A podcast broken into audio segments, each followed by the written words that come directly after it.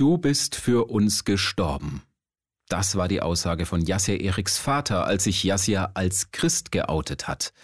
Hitradio Antenne 1 Kirche am Sonntagmorgen. Und die Geschichte von Yassir hat's wirklich in sich, die wir heute Morgen erzählen. Er wuchs in einer streng muslimischen Familie im Nordsudan auf, mit Nähe zur islamistischen Szene. Da kommt ein Glaubenswechsel gar nicht gut an.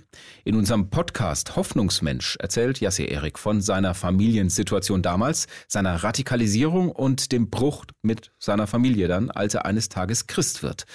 Auch wenn das Ganze schon viele Jahre her ist, kann sich Yassir noch gut an den Tag erinnern, als seine Familie ihn verstoßen hat. Der schlimmste Tag meines Lebens, sagt er heute.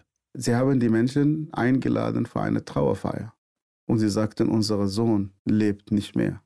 Und sie haben einen Sarg gebracht und sie brachten diesen Sarg zum Friedhof.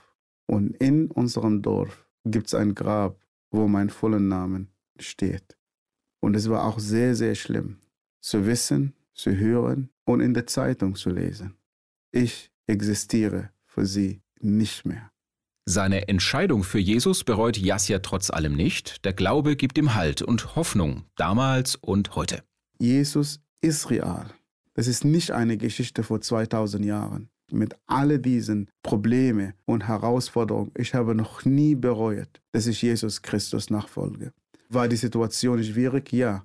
War ich verzweifelt? Ja habe ich einfach manchmal gedacht, vielleicht gehe ich zurück zu meiner Familie und alles wird okay. Ja, aber Jesus hat mich nie, nie, nie verlassen.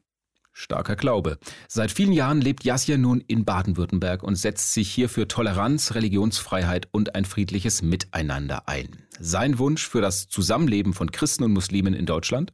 Ein friedlichen Zusammenleben, dass wir einfach offen, kritisch, aber wohlwollend über unsere Religion, über unseren Glauben reden.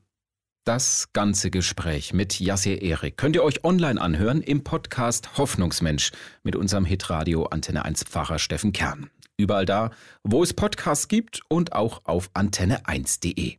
Da erzählt Yassir dann unter anderem auch noch von seiner Zeit in einem Foltergefängnis und wie ihm dort ein Handtuch beim Überleben geholfen hat.